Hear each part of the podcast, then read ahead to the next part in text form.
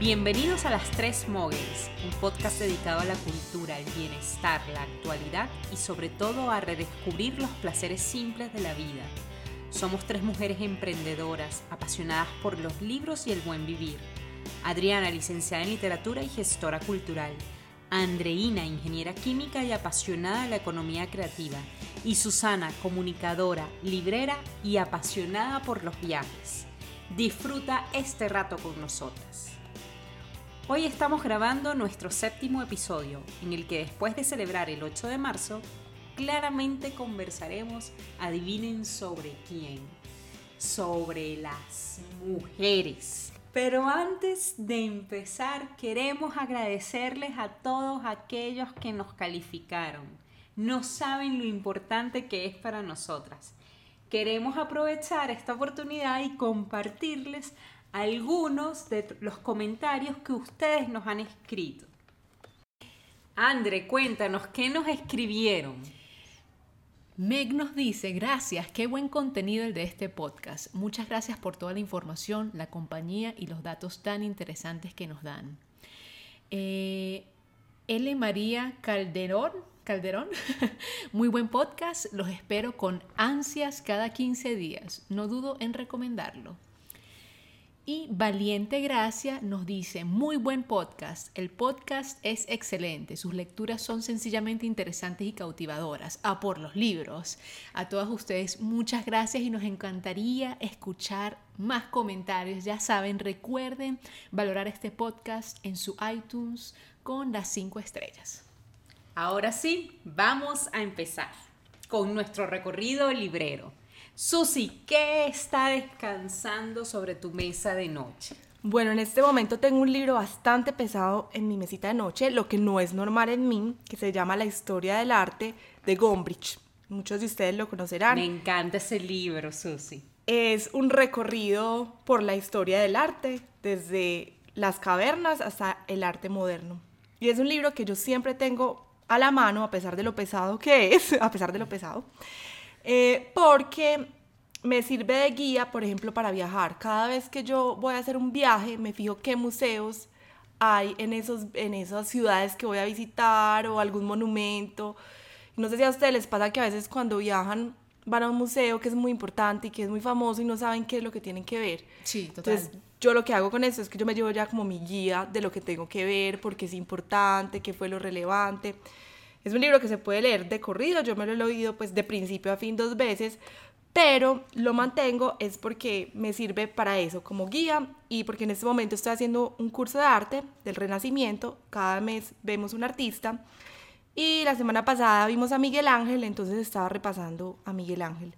Es un libro que yo recomiendo muchísimo porque es muy fácil de leer, es muy entretenido, uno aprende cantidades, las imágenes son muy buenas y además a los que quieran aprender un poquito de historia de forma diferente, también es un libro que recomiendo un montón.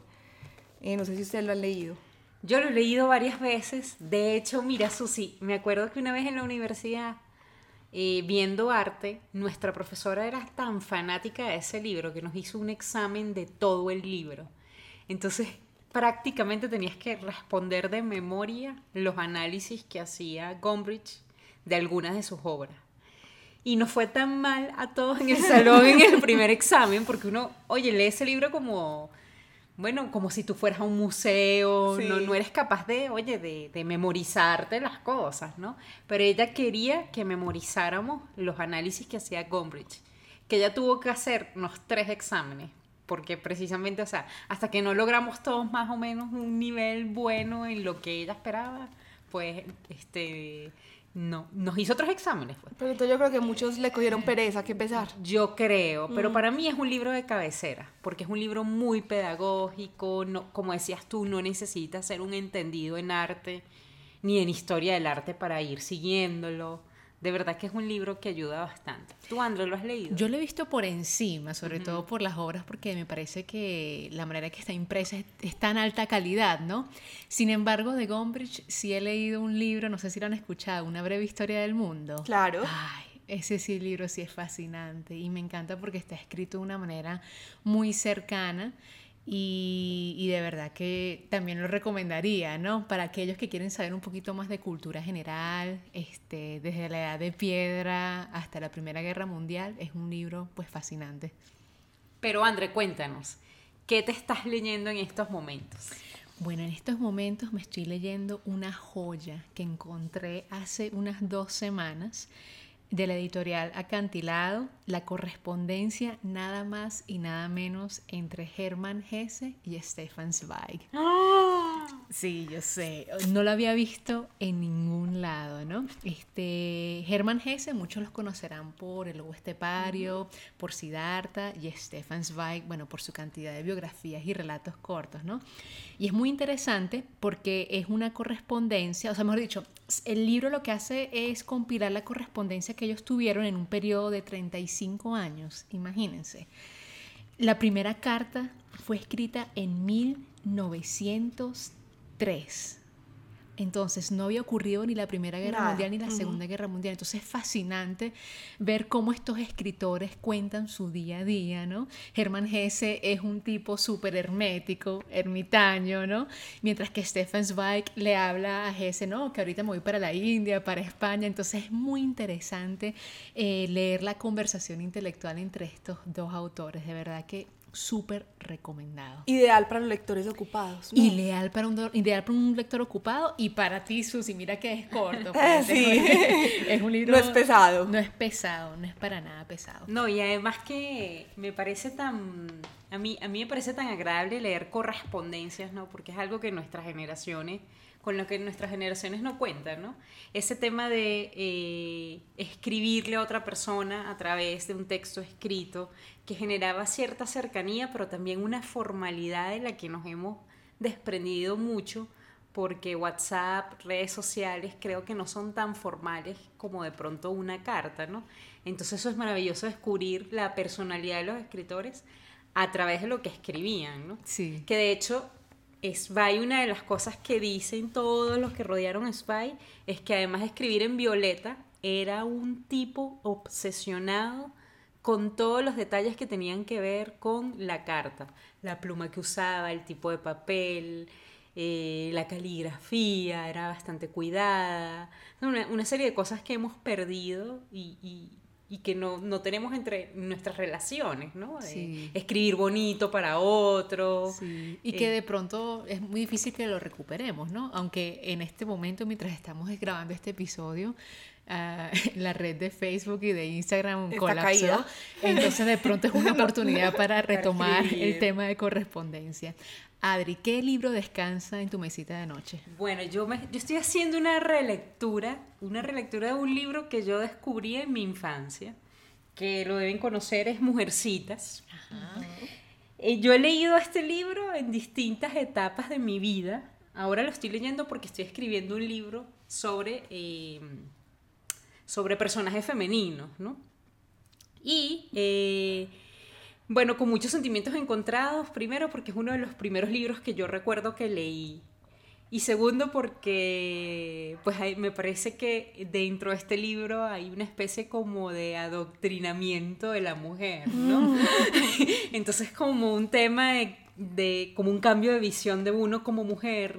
Mm, de pronto cuando yo lo leí pequeña, cuando lo leí en mi adolescencia, pues otras fueron mis formas de entenderlo pero ahora sí siento que lo estoy leyendo con una mirada bastante crítica, no tan crítica para eh, dejar de querer y, y sentirme atraída por el personaje de Josephine de Joe, que es rebelde. Ella es la que se vende el cabello, ¿no? Eh, sí, es la que se lo corta, es irreverente, apasionada, escritora. Me siento muy identificada en muchos aspectos de ella. Una, una, niña que se hace niña, adolescente y que se siente incómoda siendo mujer, o, o lo que se esperaba que, de ella como mujer.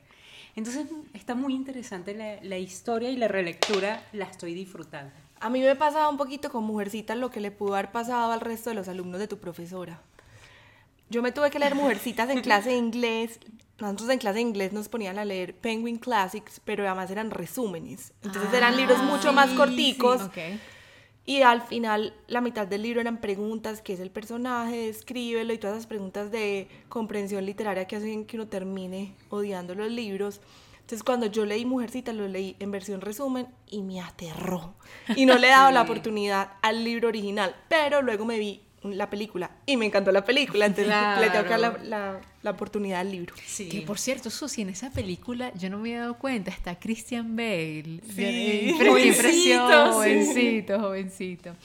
Bueno, chicas, ahora sí, eh, vamos con la presentación de nuestro tema principal. Para empezar, queremos citar al escritor Henrik Johan Ibsen, quien dice, nuestra sociedad es masculina y hasta que no entre en ella la mujer, no será humana.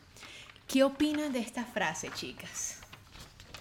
Bueno, no, a mí me gustó muchísimo esta frase cuando la leí, porque yo siento que es eso, al final no es un debate de géneros, es un debate de humanidad. O sea, cualquier persona, independiente de su raza, color, género, idioma, debería tener los mismos derechos y la misma capacidad de elegir qué quiere con su vida.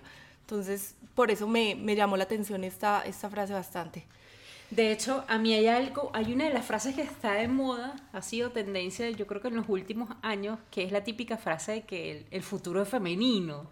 Y a mí esa frase me genera muchísima antipatía, porque yo personalmente pienso que el futuro no es femenino, el futuro tiene que ser de todo. Eh, de hecho, ahí es donde precisamente está el reto, cómo hombres y mujeres podemos regalarnos la oportunidad de tener un futuro equitativo y eso no lo podemos lograr solo las mujeres y tampoco solo los hombres, ¿no? Entonces creo que en la medida en que sepamos eh, visualizar un futuro equitativo juntos, porque no se trata de eh, suprimir al otro, yo creo que podremos ser más exitosos en, esa, en esa aspiración que tenemos. Sí, y yo creo que a nivel también de ser humano es también cómo logramos cada uno de nosotros conectarnos tanto con nuestro femenino con nuestro masculino, ¿no? Porque claro, muchos hombres siempre, bueno, sobre todo en esta sociedad latinoamericana, desde pequeños se les creo que el prejuicio de que los hombres no lloran, ¿verdad? Los hombres tienen que ejercer eh, actividades masculinas, mi hijo tiene que no ser, cocinan, no cocinan, no, no, bailan, no son artistas, no son escritores, no, no son fotógrafos. Entonces yo creo que también es cómo conseguir ese balance a nivel eh, unipersonal, ¿no? Aunque no se trate, o sea, por lo menos yo, yo les confieso algo. Yo crecí rodeada de tres niños, tres varones, tres hermanos, ¿no? Y de hecho mi crianza fue muy masculina. De hecho, mi papá, él esperaba que yo fuera el, hombre, el hombre, ¿sabes? No, hecho y derecho, ¿no? Y yo tuve que conectarme, en hacer un trabajo muy fuerte durante todos estos años para conectarme con mi femenino, ¿no? Con la parte emocional, la parte de empatía, ¿no? Yo creo que eso es algo que, que todos deberíamos este, trabajar. Trabajar, definitivamente. Bueno, del tema de mujeres hay mucho que hablar. Precisamente el podcast de las tres moguls lo inauguramos conversando sobre mujeres empoderadas. ¿Se acuerdan de ese episodio? Claro, ¿cómo olvidarlo? si aún no, no lo han escuchado, pueden ir a nuestro primer episodio. Hoy vamos a hablar sobre profesiones que históricamente habían sido ejercidas por hombres y que afortunadamente hoy no tienen género. Susi, ¿qué mujer nos traes hoy? Bueno, eh, yo ya les había contado que la semana pasada estuve conociendo los caficultores, eh, pues que justamente siembran el café que nos tomamos en la librería.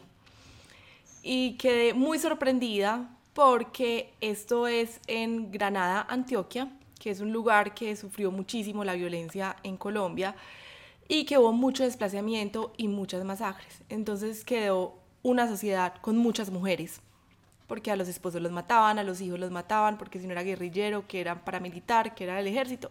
Entonces quedaron muchísimas mujeres. En este momento, estas familias, estas mujeres están regresando a su tierra y les está tocando hacer el trabajo que antes hacían los hombres de las familias. Entonces conocí una caficultora que a mí me dejó impactada, admirada y que yo decía, wow, o sea, qué mujer. Eh, ella, por ejemplo, abrió toda la tierra. Entonces uno se imagina que ellos viven cerquita al pueblo, ¿no? Viven en una vereda a dos horas del pueblo. Y les toca madrugar, ¿no? Madrugar, machete, siembre, recoja, porque normalmente las caficultoras sí existían, pero eran jornaleras, simplemente recogían el café. Estas mujeres les está tocando hacer de todo, hasta cargar los bultos de café. Me gustó muchísimo y que yo siempre he dicho que yo estaba en contra del feminismo por, porque a mí no me gusta cuando las mujeres nos hacemos las víctimas y decimos es que que me pasaba mucho en el mundo organizacional. No, es que aquí yo no tengo oportunidad porque esto es muy, muy masculino. No, al final somos nosotras las que debemos demostrar que podemos. Entonces me gustó mucho porque ella no se hacía la víctima, no, ella lo hacía como algo completamente natural. Y, yo dije, esta es, esta es una mujer que es ejemplo.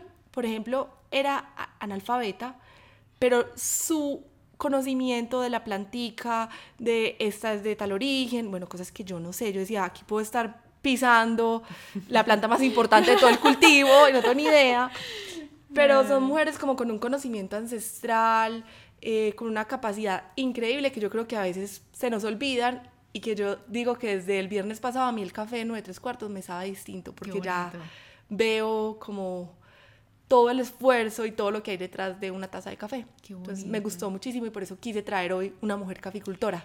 Susi, ¿sabes qué? Deberíamos irnos para allá y documentar eso, ¿no? Hacer como un clip o algún corto audiovisual para nuestros seguidores y, mostrar en las redes de 9 tres cuartos. A mí me encantaría conocer a esa señora. Sí, a mí también, porque... Y además uno piensa en un caficultor y piensas en un nombre. Uno, piensa, en Juan Valdés, en el típico señor de Juan Valdés. Exacto, nunca se te viene a la mente. Y que además es muy importante lo que decía ahorita André, no es, no es una mujer que uno diga se ve como un hombre, no, es una mujer, tiene un hijo, es madre, pues cabeza de familia, pero es femenina, entonces una cosa no contradice la otra, que eso es lo, lo rico en este momento.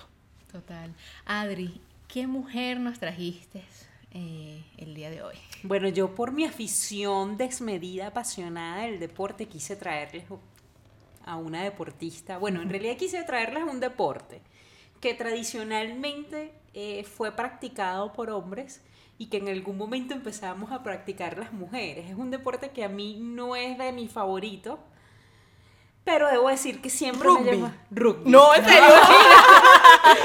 el rugby, que de hecho el rugby en el siglo XIX los hombres empezaron a jugar rugby.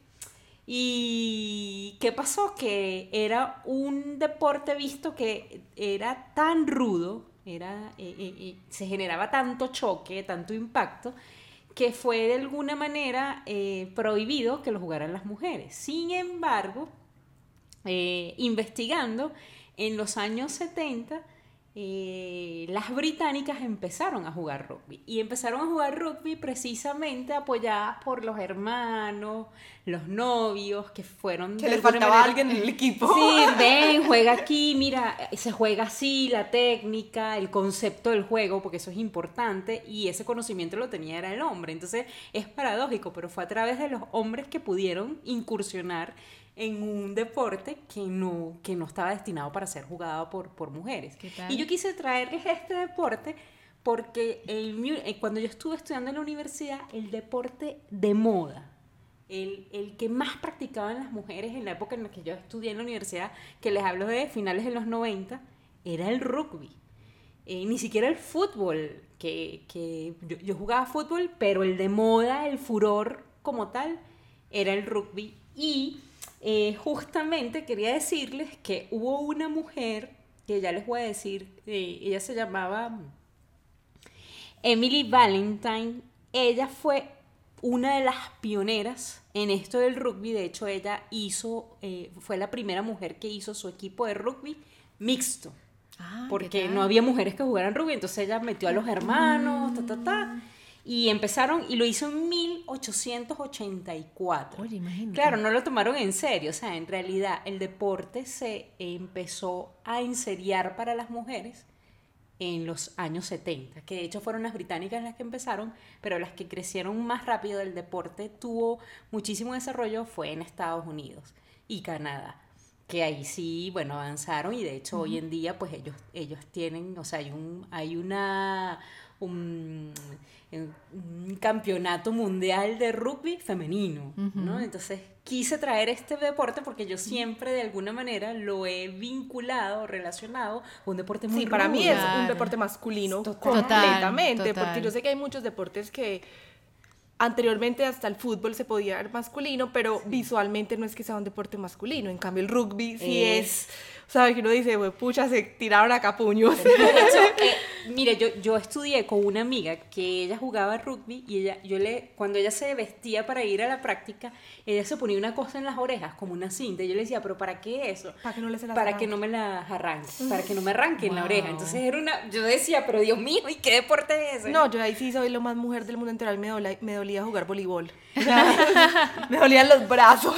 Y miren, yo les traje esto, quise hablar del deporte porque la semana pasada las jugadoras de la selección femenina de fútbol americano, de, de soccer Sí. Estadounidense, eh, No, fútbol americano o ah, exacto, fútbol de Estados Unidos. Estados Unidos, exacto, exacto, sí. ajá.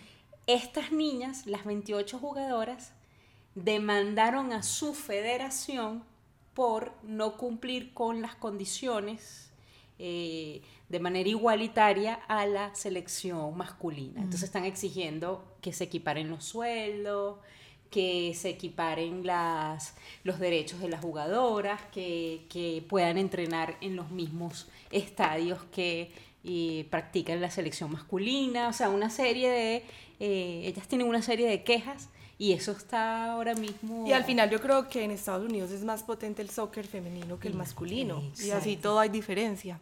Sí, entonces... Adri, algo que me llamó la atención fue el tema del rugby mixto, ¿no? Este, porque son muy pocos los deportes que se practican hombres y mujeres, ¿no? Sin embargo, hay uno que a mí me encanta, que es el de frisbee, el ultimate frisbee. Ah, no sé si lo has visto. Sí, Sí. sí, que también tuvo su furor una época. Sí, yo no sé si todavía, imagino que va a haber En campeonatos. EAFIT, en la Universidad de AFIT, hay un equipo importante, tengo Mixto. entendido. Y mixto. No sé si es mixto. Ah, ya, porque Quidditch también sería otro, ¿no? Sí. Pero, no pero no sé si el Quidditch se practica. André, ¿y tú a qué mujer nos trajiste? Chicas, bueno, yo les traje a una mujer científica, a una matemática para ser más exacto, ¿verdad? Imagínense que esta mujer es de Irán, o era de Irán porque ya falleció, eh, se llamaba Mariam Misakani. Disculpen mi, mi persa, ¿no? La primera científica en ganar, llamémosle el Nobel de Matemáticas, porque en realidad no existe Nobel de Matemáticas, no porque Nobel odiara, odiara las matemáticas o algo por el estilo, sino que en ese momento no se consideraba que las matemáticas tuvieran aplicaciones prácticas, ¿no? Entonces hoy en día se conoce el Nobel de Matemáticas como eh, la medalla Fields, ¿ok? ¿Por qué es importante esta mujer en, pues, en el mundo de las ciencias, no? Bueno, primero contarle un poco acerca de, de la historia de ella, ¿no?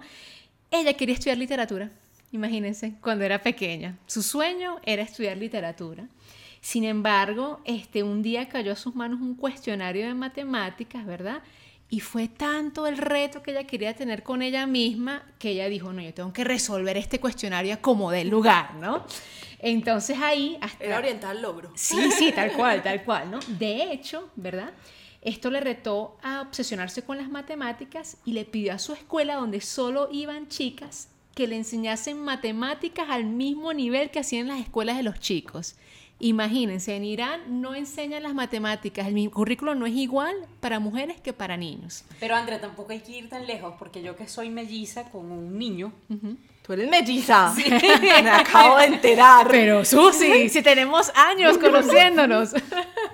Bueno, yo que soy melliza con Luis, él eh, estudiaba en un colegio distinto al mío y mi mamá yo siempre oí la queja que todo lo que tenía que ver con matemática, física y química en el colegio de mi hermano se la daban a un nivel más avanzado que a nosotras las niñas. No sé por qué razón, pero mi mamá siempre tuvo esa percepción Mm. y de alguna manera en las reuniones de padres lo hizo saber. Ok. Claro, ella tenía la, La manera de comparar porque tenía dos niños en, en los mismos niveles. Ok. Eh, pues no sé si no sé si eso se sigue haciendo, si eso ha cambiado. Sería interesante Lo que pasa es que yo sí tengo entendido que los hombres sí han desarrollado una capacidad mayor para esos temas de lógica, pues de, no sé cómo llamarlo, como de ingeniería, por los mismos juegos que les ponen a hacer desde pequeños. Entonces, desde pequeños a los niños los están entrenando para construir, para sumar, y a las niñas nos enseñan otro tipo de cosas. Entonces, la, ellos tienen una agilidad mayor, pero no porque seamos diferentes, simplemente Claro. porque desde pequeñitos los ponen a hacer cosas que a nosotras Sí, no nos claro. ponen a hacer. Bueno, de hecho, yo como les comentaba, yo, yo me crié con tres hermanos varones. ¿Y cuáles eran mis juegos? Jugar Lego con ellos, construir torres, que si las pistolitas de agua, ¿no? Eh, o sea, te, te obliga a pensar de manera lógica, ¿no? Sí. Bueno, esta muchacha, imagínense que ella se graduó de matemáticas en la Universidad Tecnológica Sharif de Teherán y luego se fue a Harvard sin saber hablar inglés. Entonces la muchacha tomaba notas en persa, ¿ok? Pero era una superdotada, superdotada. De hecho, resolvía problemas de encriptación, criptografía y demás y llegó a dar clases, ¿no? ¿Qué pasa? Ella muere con tan solo 40 años de cáncer de mama, ¿sí? Mm. Y en Irán, al, anunciarse, al anunciarse su muerte, ¿verdad? Imagínense que en el país retiraron la prohibición de que las mujeres no podían salir en fotografías sin taparse el pelo. Esto con el fin de poder colocar a esta Marian, ¿verdad? En la portada de, de los periódicos, porque, oye, el hecho de que ella se hubiera ganado ese premio era un reconocimiento también para, el, país, ¿no? claro. Entonces, imagínense, ella se convertiría en la primera chica en conseguir algo muy importante, no solo para su país, sino para las mujeres en todo el mundo, ¿no? Entonces, una historia fascinante la de Mariam. No sé si les pasó, pero yo investigando sobre mujeres, creo que hay muchísimas, mucho más de las Sí. que uno se imagina. Y yo pienso que eso también es un rasgo muy femenino y muy masculino, y es que normalmente los hombres eh, les gusta más darse a conocer y es como normal que un hombre pues le exalten esas cosas, en cambio las mujeres como que son más calladas, no sé por qué, pero no se entera tanto de las mujeres, pero sí hay muchísimas, Hay lo que me pareció muy sorprendente. De hecho, creo que muchos de los hallazgos científicos siempre estuvieron acompañados por una mujer que asistía a este científico, ¿no?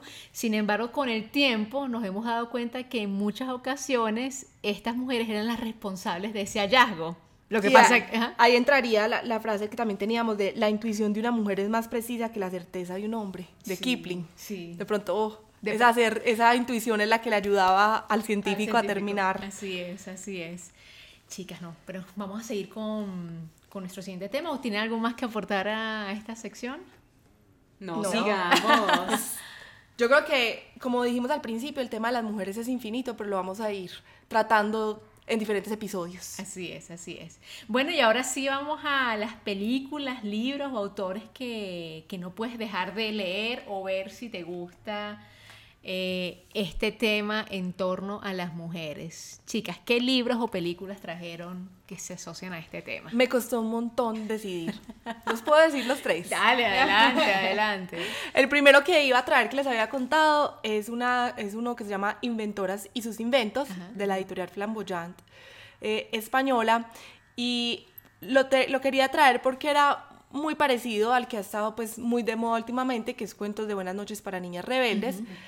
Eh, lo que me gusta de este libro en particular es que es un libro álbum con unas ilustraciones muy bonitas y que muestra mujeres que hicieron esos inventos como que nadie les para bolas. O sea, no es nada científico, no, es los pañales. ¿Quién se inventó los pañales? Una mujer.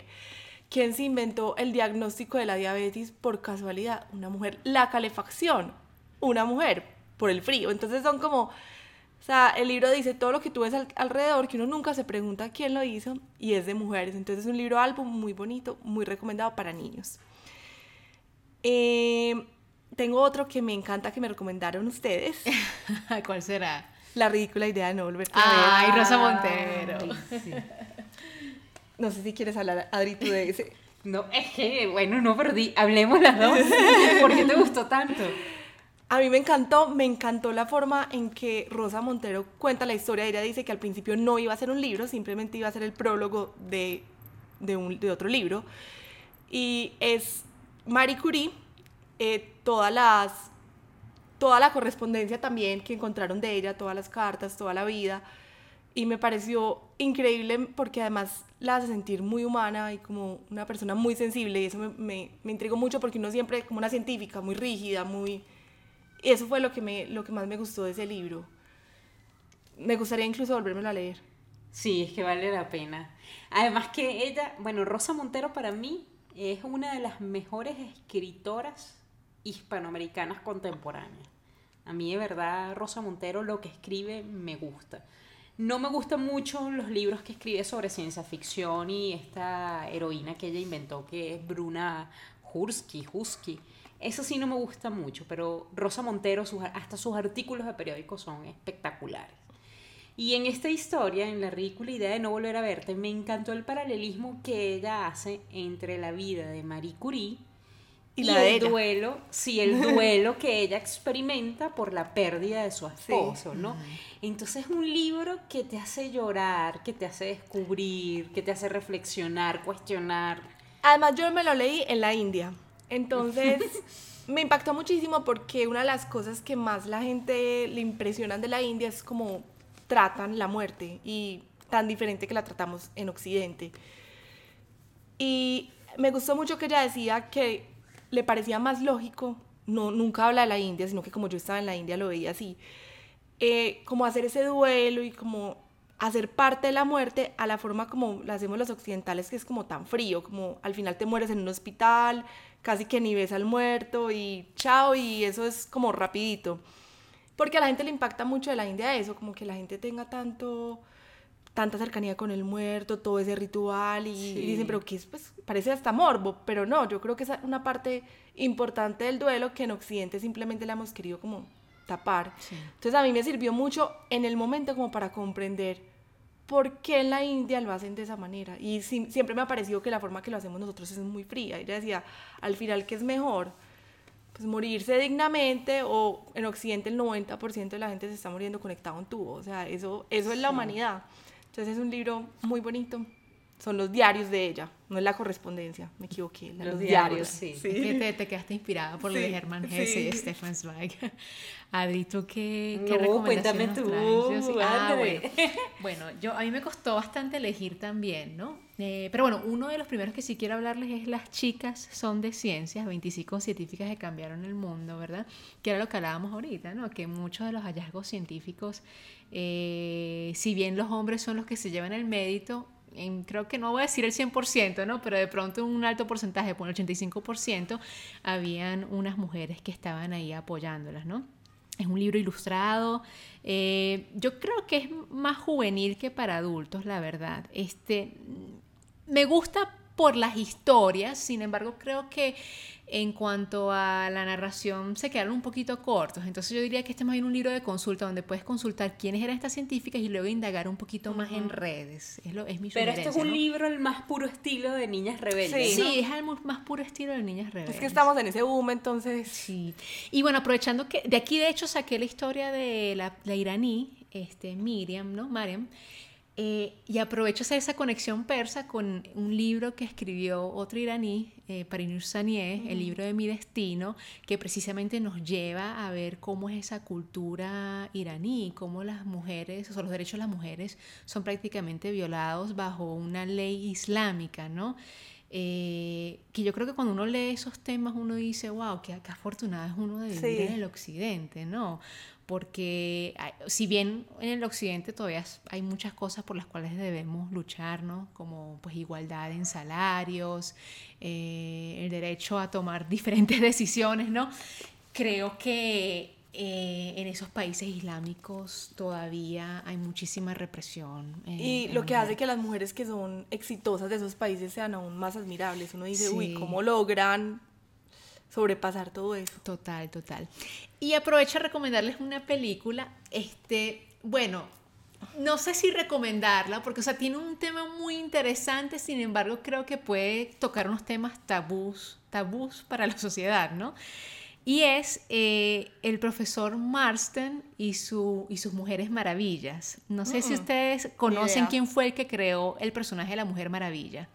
Bueno, lo creó un científico que se llama Marston, ¿verdad? Y a él se le atribuye el descubrimiento del detector de mentiras, que en la película en realidad vemos que su esposa fue quien tuvo, digamos, el liderazgo. Sin embargo, no fueron lo suficientemente inteligentes para patentar este hallazgo y entonces él publicó cómo hacerlo y ya otros se enriquecieron de, ese descubrimiento, ¿no? Pero es muy interesante porque nos muestra cómo este científico se inspira de dos mujeres para crear el personaje de la Mujer Maravilla, ¿no? Que en ese momento pues era una mujer empoderada, ¿no? Era bueno, fue un poco controversial porque usaba eh, la cuerda para amarrar a sus enemigos. para atarlos, ¿no? Decirles que la inspiración viene precisamente de pues cierto pseudomasoquismo que se ve en la película, ¿no? Sin embargo, es muy interesante. Ah, yo lo disfruté bastante, pero no es una película apta para todo público, es recomendada solo para adultos. Ok. Yo creo que con él, con él pasa algo, que es que el personaje de la Mujer Maravilla como que se lo comió a él, ¿no? Es decir, eh, es tan importante Mujer Maravilla como un ícono. Que lo opacó. Que lo opacó, a, o sea, que, detrás de la Mujer Maravilla, bueno, ¿quién está? No importa tanto, la Mujer Maravilla es tan relevante que... Y sin embargo decirles que yo creo que era muy interesante esta relación entre este científico y su esposa, porque este era un 100% feminista, o sea, el científico estaba en pro de los derechos de la mujer y quería que su esposa saliera adelante, que la aceptaran en Harvard. Entonces es muy interesante este, la visión de este hombre, ¿no? André, ¿dónde te la viste? ¿Está en Netflix o dónde la podemos buscar? Eh, no, no está en Netflix. Este, yo creo que yo la vi, eh, no sé si en Apple, en esa, en esa plataforma de Apple, de iTunes, o también creo que en Amazon la puedes en conseguir. Amazon Prime. Sí, pero en Netflix no está. Ah, no, ¿sabes dónde está? Pero es que creo que hay que hacer la inversión del Amazon Prime. Si no la han hecho, la tienen que hacer.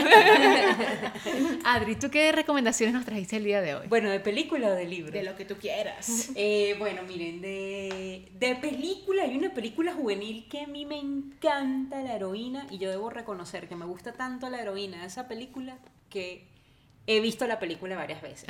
Y es la película de, se llama Divergente. Ay, me encanta, me encanta. Y la, la, la, protagonista es Tris, Tris Pryor, creo que es el, nombre de ella, Tris.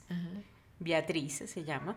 Y ella es una niña que vive en, en, un mundo terrible en donde todos tienen que agruparse en facciones, ¿no? Y ella tiene que decidir en qué, a qué facción, de acuerdo a lo que ella siente, pertenece. Y ella decide estar en la facción que se llama osadía. Entonces es un tema de cómo enfrentar tus miedos, cómo asumir tus fortalezas y virtudes, cómo utilizarlas para el bien y para el mal. De verdad que a mí esa película me encanta. A mí también me gusta muchísimo y yo ya había pasado por esa época de las sagas y de ya había visto eh, los Juegos del Hambre y yo como que estaba cansada de ese tipo de películas. Y una vez, no sé por qué, fui al cine y me la vi. Y me encantó. Total. Y le dije a mi hermana, es súper buena, te la tenés que ver. Y mi hermana, ay no, qué horror, pues eso no me llama para nada la atención. Se la hice ver y le encantó. Porque uno cree, como el tema ya está un poquito trillado, todas esas... Em, ¿cómo se llaman? Utopías, no. utopías, no, ah, todas las distopías, todas las distopías em, ya están un poquito trilladas en los temas juveniles, uno como que dice, ay no, otra igual, pero es que esta vale la pena. Esta vale mucho la pena. y, y decirles que a mí me parece que el personaje de Tris es mucho más poderoso que el de la de Juegos de Hambre, que ahorita no me acuerdo el nombre, se me dio el nombre de ella, no sé. Eh, Everdeen, sí. pero el nombre... No, no recuerdo su nombre ahorita, pero impresionante porque ella viene precisamente de una familia abnegada, ¿no? Y, todo el mundo pensaba que ella iba, se iba a ir por esa casa y terminó yéndose por la casa, digamos, más guerrera, y además más son facciones geniales, porque es erudición, osadía... Este, eh, candor, este, como... No recuerdo cómo es en español, eh, como amigable, alegría, una cosa así, amabilidad. Que son los africanos. no, la película es genial y de verdad te pone a pensar, oye, ¿qué, ¿a qué, ¿A qué, podría yo? No, eh. Y decirte que la película me parece mejor que el libro. Yo después... Yo no me he leído los libros. Mm. Yo me leí Divergente, eh, yo, me, yo me los leí los tres, pero no me gustó. Eh, es decir, el primer libro me gustó pero yo no, yo no he vuelto al libro, he vuelto a la película. No sé si la actriz, no sé, y solo, muy bien. Y solo la primera película, porque ya después de ahí las otras películas no me parecieron. es que no son muy fieles al libro. Sí. Entonces ahí. Y bueno, y el otro libro del que quería hablarles, hablando de mujeres, una de mis escritoras favoritas, Jane Austen. De verdad, no sabía. Sabemos que Adri comparte el cumpleaños con Jane Austen. No vamos a decir el año. Pero no es una obra de ella, sino es una biografía de Jane Austen que me gustó. Se llama Jane Austen en la intimidad, de Lucy Wortley. Y es un libro que te acerca al mundo cotidiano de Jane Austen. Eh, eh, hay algo que pasa con Jane Austen y, es que las películas, según mi criterio, las todas las películas que han surgido a partir de sus novelas han desvirtuado mucho a Jane Austen. De hecho, creo que hay hasta una película de Jane Austen. Es que yo creo que hasta los retratos que hacen de Jane Austen no son fieles a lo que ella fue y, y, no son fieles a las descripciones que hacen sus sobrinos, su, su entorno, ¿no? Que dejaron escritas. Entonces esto es una eh, biografía que te lleva a ese mundo, a cómo eh, era un mundo en donde pues eh, las casas eran muy precarias, porque ¿qué pasa con las películas o Hollywood? Que todo lo hace ver señorial, espectacular. claro, sí. Y de hecho, yo les digo a ustedes, busquen una descripción de vestidos en Jane Austen y, y- y créanme que ustedes no van a tener ni idea de cómo se vestía la gente en la época, ni cómo era el mobiliario de la época. Sin embargo, eso es lo que se ha explotado en las películas. Sí. Cierto. Entonces este es un libro que te lleva a ese mundo, a cómo ellas, bueno, tenían que buscar agua, cómo estaba la sala de la casa, atrás había unas letrinas y cómo ese olor después invadía toda la casa, en donde se sentaban a tomar el té. Entonces son cosas que uno, uno Jane Austen y no, y, y- y no cree que eso era así, pero estamos hablando de que sí era así, esa era su vida, era su mundo, no era una tipa que vivía en una majestuosidad y en una elegancia. Con un montón de criados. Ella era una clase media, eh, venida menos, una tipa que no logra casarse y que es escritora cuando las mujeres pues no escribían mucho y, y no cobraban por lo que escribían. Entonces es, es, es un libro que nos lleva y nos ubica de una manera muy real en, en la vida y en la cotidianidad de Jane Austen. Y a mí me pareció, yo como amante de, de la obra de ella, me pareció muy revelador. Y hasta me pareció duro, porque uno a veces mitifica, claro. ¿no? A Jane Austen y wow, una escritora y escribía en su silla y su mesa, toda espectacular. Y no. Y la mesita era pequeñita, ¿no? De hecho, Sí, era una cosa así. pequeñita, Adri, ¿cómo se llama el libro? El libro se llama Jane Austen en la intimidad. De verdad que es un libro bastante interesante. Recuerden revisar nuestras redes sociales en Instagram para que vean las fotografías de todas las recomendaciones que les estamos dando, ¿no? Y también descargar el documento con las recomendaciones en nuestra página de www.lastresmogels.com. Eh, bueno, Susi, ¿qué viene ahora en nuestra sección de las tres muggles? No, creo que ya es hora de la curiosidad lingüística de Adri, que Ay, siempre me la sueño nos porque aprendo un montón. Nos encanta. Sorpréndenos, Adri. Bueno, fíjense, la curiosidad lingüística del día de hoy tiene que ver con la palabra feminidad o femeneidad. ¿Cuál creen ustedes que es correcta de esas Ay, dos Adri, formas? No, no sé, no sé. Es Yo que digo, tú siempre me Bueno, ¿cuál, han visto más? La que se utiliza más. Feminidad. Feminidad. Sí. Bueno, decirles que se puede decir o que son correctas ambas formas. Ah, bueno, siquiera. Tanto feminidad como femeneidad. Ambas palabras, como les comento, son correctas y tienen que ver con la cualidad de femenino. Feminidad se formó a partir del adjetivo antiguo femenino y viene del latín femininus. Y por su parte, eh, con el mismo significado, existe la palabra femeneidad, derivado del cultismo femineo, que del latín viene de la palabra femineus. ¿Qué ocurre? Que eh, el cultismo, o es más culto decir femeneidad. O sea que nosotros somos incultas. Sin embargo, sin embargo, ambas formas las podemos utilizar y serán correctas. ¿Qué les parece esa curiosidad? Parecen buenísimas. Sí. Y si quieren la diferencia entre feminismo y hombrismo, otra vez vuelvan al primer al episodio. primer episodio. Adri, yo, yo creo que yo te voy a pedir que nos compartas estos al inicio del capítulo para poder ser más cultas y Sí, usar la porque palabra. siempre nos pasa eso, Siempre, ¿cierto? siempre. Lo que pasa es que no siempre el origen culto es el más utilizado.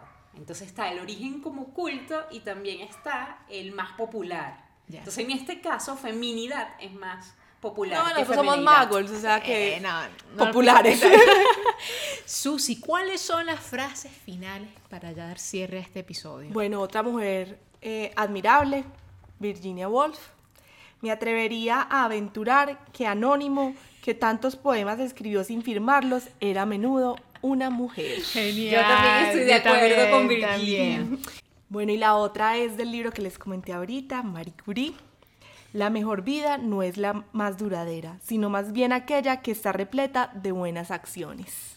Así es, y eso es independiente de que seas hombre, Hombre o mujer. mujer, exactamente. Ah, tenemos otra. Ay, qué emoción, otra. qué emoción. ajá. Resérvate el derecho de pensar. Incluso equivocarse es mejor que no pensar nada. Hipatia de Alejandría. Y total, yo creo que tenemos que equivocarnos más para ser más creativos. De hecho, yo creo que esto deberían, debería colgarse en un letrero de todos los colegios femeninos Total. para que lo tuviéramos en cuenta ¿no? y no nos dejáramos este, desviar de ese camino de pensar, de aprender a pensar. Así es, así es. Eh, recuerden seguirnos en nuestra cuenta en Instagram, arroba las tres moguls, e en nuestros episodios quincenales. Queremos saber qué mujeres las inspiran o qué otros temas les gustaría que tratáramos. Si aún no nos has calificado, por favor, te pedimos que ingreses a iTunes. Califícanos, tus comentarios y tu calificación nos ayudarán a continuar con este proyecto y para eso necesitamos el apoyo de ustedes. También pueden tomar un pantallazo del episodio o compartir el link si les gustó este episodio. Recordarles que ahora estamos en Spotify, en iTunes Podcast y tenemos nuestra página web www.lastresmoguls.com. Después de este rato juntos, llegamos al final de nuestro episodio de hoy. Recuerden seguirnos en arroba proyectos B612 y arroba 93 cuartos para que conozcan más nuestro trabajo. Chicas, nos vemos. Chao. Chao.